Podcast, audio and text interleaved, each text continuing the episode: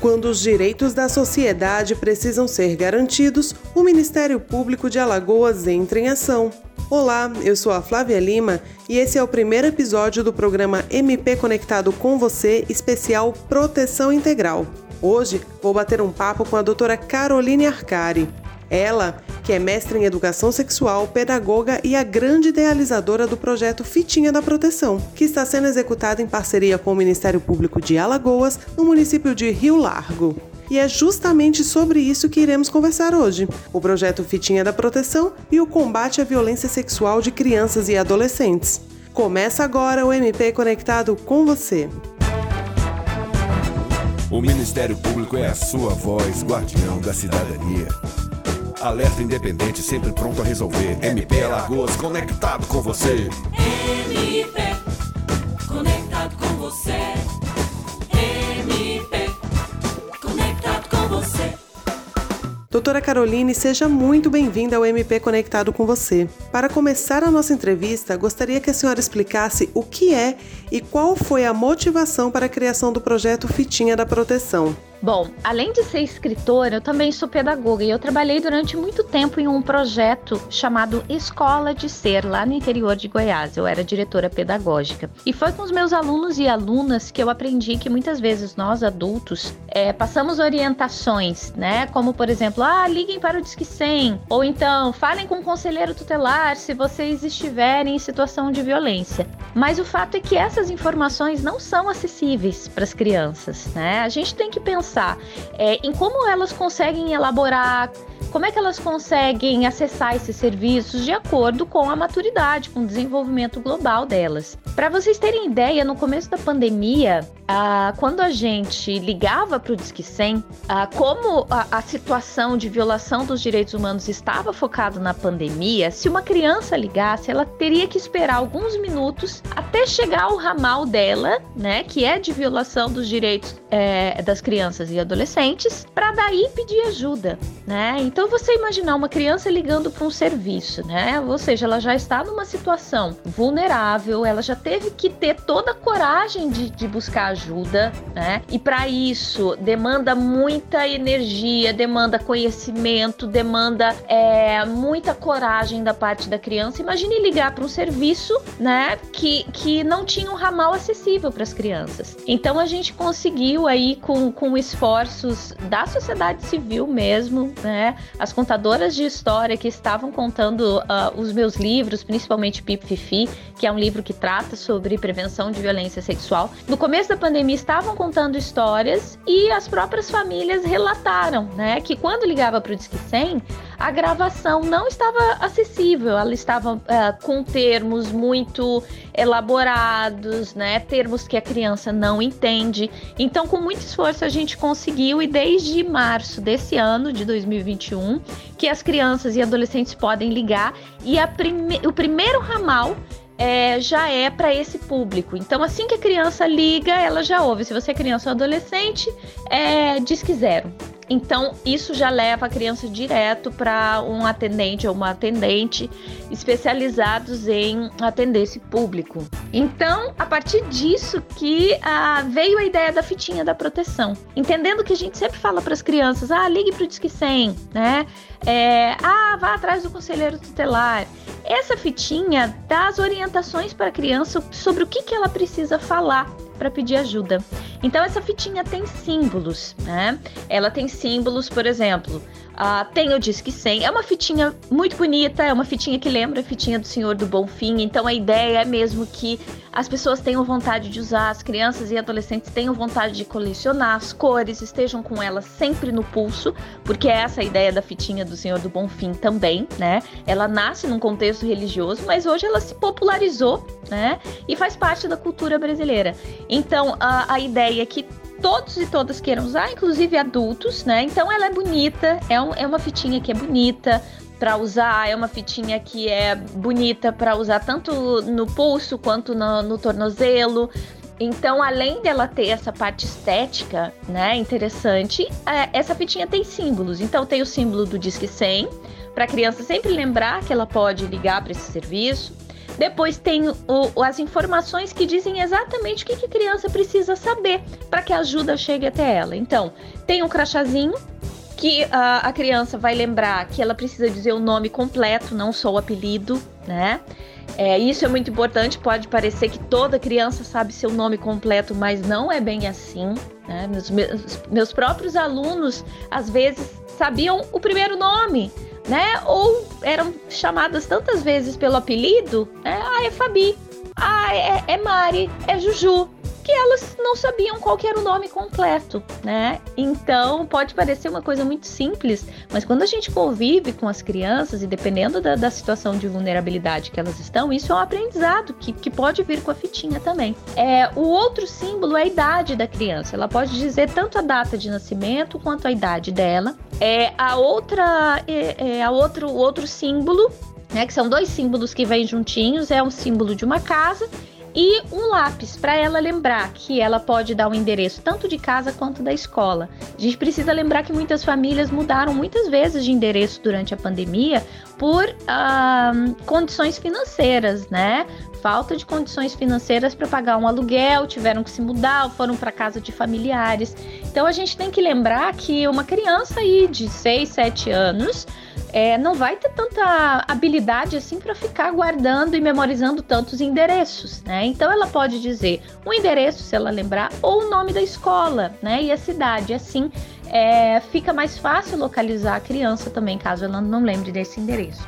Doutora Caroline, sobre essas ilustrações que a senhora citou, poderia explicar mais sobre isso? Qual o objetivo delas? Como elas podem ser identificadas pela criança, pelo adolescente? Bom, a fitinha não se resume aos códigos, né? A fitinha, ela é um símbolo também é, dos direitos da criança, né? E ela vem com esses códigos para facilitar a comunicação da criança com esses serviços, que pode ser o Disque 100, pode ser também o, o Conselho Tutelar, né?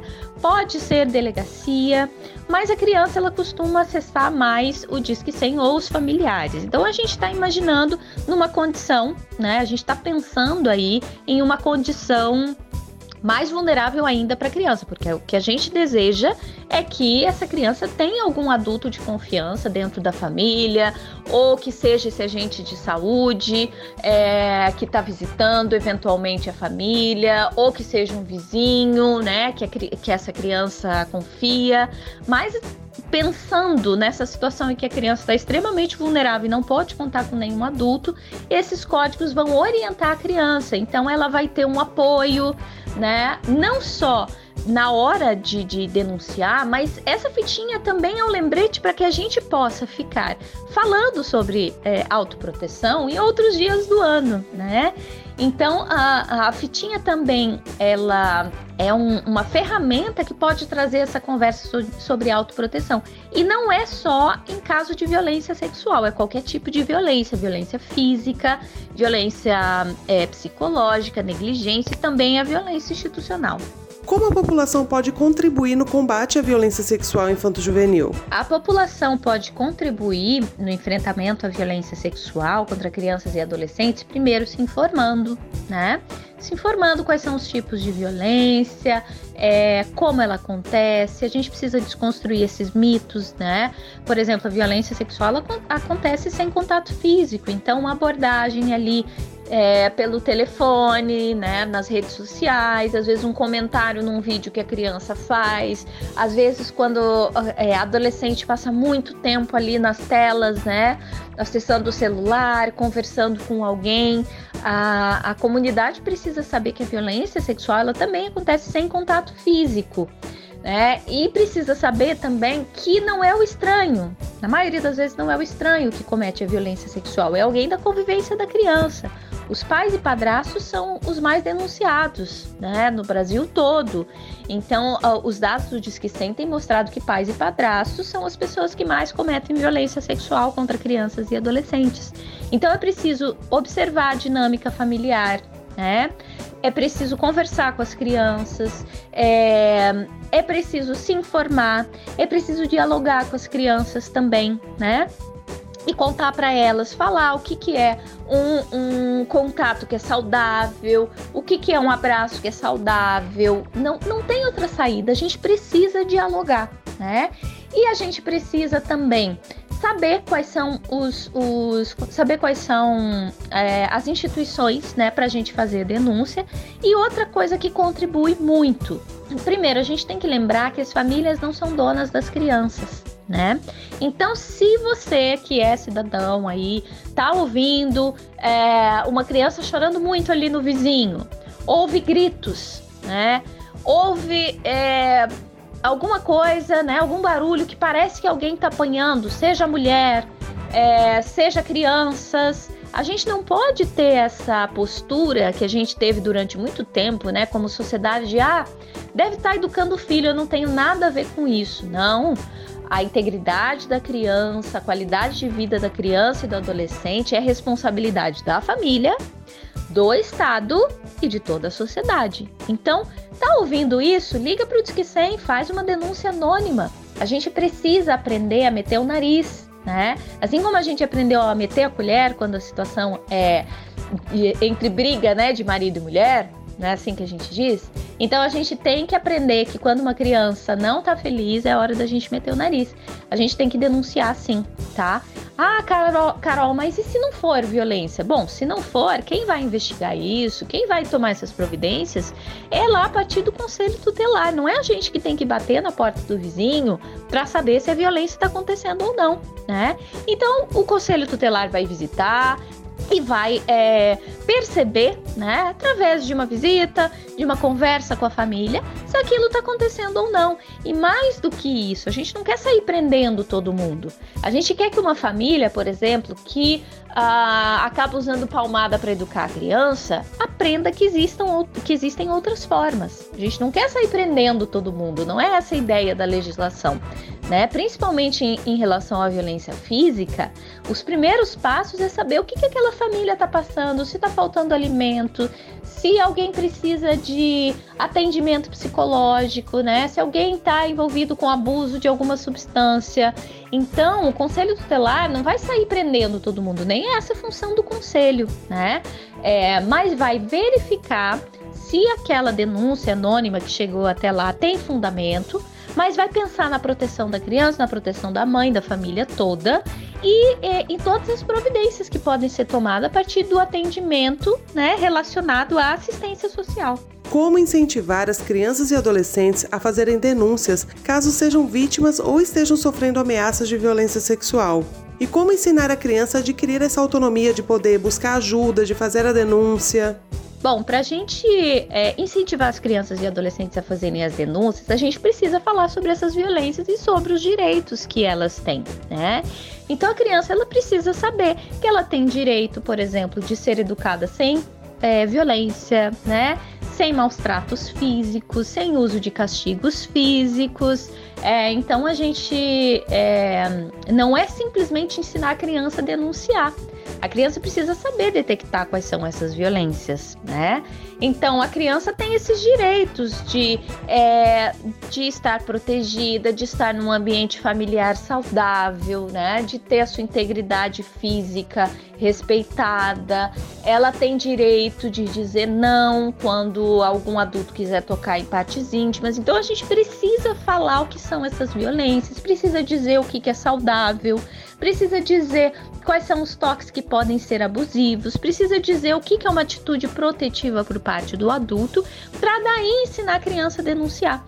Porque se a gente focar só na denúncia, a criança não vai saber, né? Qual que é o momento? Como é que ela vai identificar? Como é que ela vai saber que aquilo ali não é um carinho, mas é um, um, abuso sexual? Como é que ela vai saber que aquilo ali é uma violência e não o que ela acha que é educação, né? Por exemplo, receber palmada, é, chinelada, é, a correção física com cabo de vassoura. Tem muita criança que, como a nossa cultura já naturalizou essas violências, acha que é direito, né, dos adultos. E não é direito dos adultos bater na criança para educar, tá? Os adultos, os familiares não são donos da criança, eles são responsáveis. Então a gente precisa fazer com que essas crianças primeiro saibam seus direitos E a gente faz isso na escola, no posto de saúde, todos esses agentes da rede de proteção podem ensinar a criança num bate-papo, lendo um livro, né? A gente pode investir em cartazes, o município pode investir em cartazes e atenção, não adianta colocar esses cartazes altos, né? Tá ali a um metro e meio de distância do chão. Uma criança de seis anos, ela precisa reconhecer no cartaz e esse cartaz tem que estar na direção dela, né? Tem que estar na altura dela. Esse cartaz tem que estar ali, a partir de 70 centímetros do chão, senão a criança nunca vai ver. Então tem muita coisa que a gente precisa pensar para que a criança tenha acesso à informação sobre seus direitos. E aí sim, conhecendo seus direitos, a gente ensina como que ela pode denunciar, né? Seja pelo Disque 100. Uma coisa importante, Flávia, a gente não pode é, a gente tem que evitar colocar medo na criança ou disciplinar a criança usando conselho tutelar. É muito errado quando os adultos falam: olha, se você não fizer a lição de casa, eu vou chamar o conselho tutelar para te recolher. Porque daí a criança fica com medo do conselho tutelar. E o conselho tutelar não é para prender criança, o conselho tutelar é para defender os direitos das crianças e adolescentes. Doutora Caroline, quais os indícios que podem ser observados para identificar que a criança ou adolescente está sendo vítima de abuso sexual ou de algum tipo de violência? Bom, existem vários comportamentos que são sugestivos, né, de que uma criança pode estar sofrendo violência. Pensando aqui qualquer tipo de violência, não só violência sexual, tá? Então, uma criança apática, que abandona os antigos hábitos de brincar, que volta a fazer xixi na cama, chupar o dedo, uma criança muito ansiosa, uma criança muito agressiva, é, que acaba mostrando uh, um, uma baixa nesse rendimento escolar, né? Então esses são sinais que a gente pode observar também é, nos adolescentes, né? Se colocar em situação de risco, abusar é, de substâncias como álcool, é, outras drogas. Ah, também adolescente que passa a fugir de casa. Então, todas essas são situações que precisam ser avaliadas, observadas, né? E que podem sugerir, sim, é, que essa criança ou esse adolescente estão passando por alguma situação de violência. Agora, para os familiares que estão ouvindo, é importante que uh, o, o, cotidiano dessa família seja de atenção e diálogo com a criança, né? Por exemplo, se uma família usa palmada como forma de educação, uh, as pesquisas têm mostrado que essas crianças que apanham, elas têm mais dificuldade de pedir ajuda, porque elas têm medo de apanhar né, quando revelarem sobre o abuso sexual. O, o, por exemplo, né, o abusador ele costuma colocar a culpa na criança, que foi a criança que seduziu, que a criança é, acabou facilitando né, a situação do abuso. Então a criança fica com medo de contar porque ela acha que vai apanhar também. Então, uma educação não violenta, baseada no diálogo, no afeto, na conversa, né? Saber o que a criança fez, com quem ela esteve, é, falar de forma acolhedora, querer saber, é, ter tempo para brincar com a criança, trazer a criança para essa dinâmica da casa, né? Isso vai fazer com que seja mais fácil observar mudanças de comportamento. Porque se há uma criança, né, em que os adultos não estão acostumados a dialogar, a, a ficar por dentro, a ouvir os sentimentos e, e as emoções da, da criança, vai ficar mais difícil detectar é, qualquer comportamento. E tem crianças e adolescentes que não mudam o comportamento, que são abusadas há tanto tempo que a gente não vai observar uma mudança, né? Então o que a gente tem que observar também é como os adultos da convivência da criança se relacionam com ela.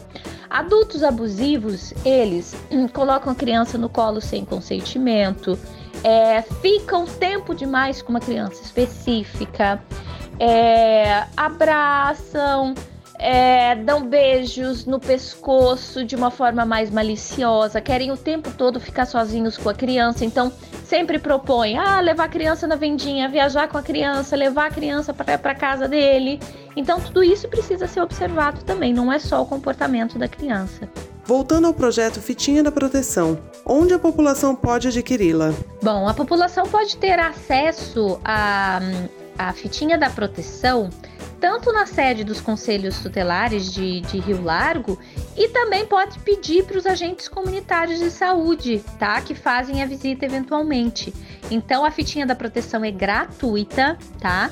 E os adultos precisam saber também, porque não é só dar para a criança a fitinha da proteção. Ah, tá aqui, ó, a sua fitinha. É, precisa explicar para ela, olha, essa é uma fitinha para você colocar no pulso, uma fitinha bem linda, mantenha ela sempre aqui, né? Ela combina com tudo.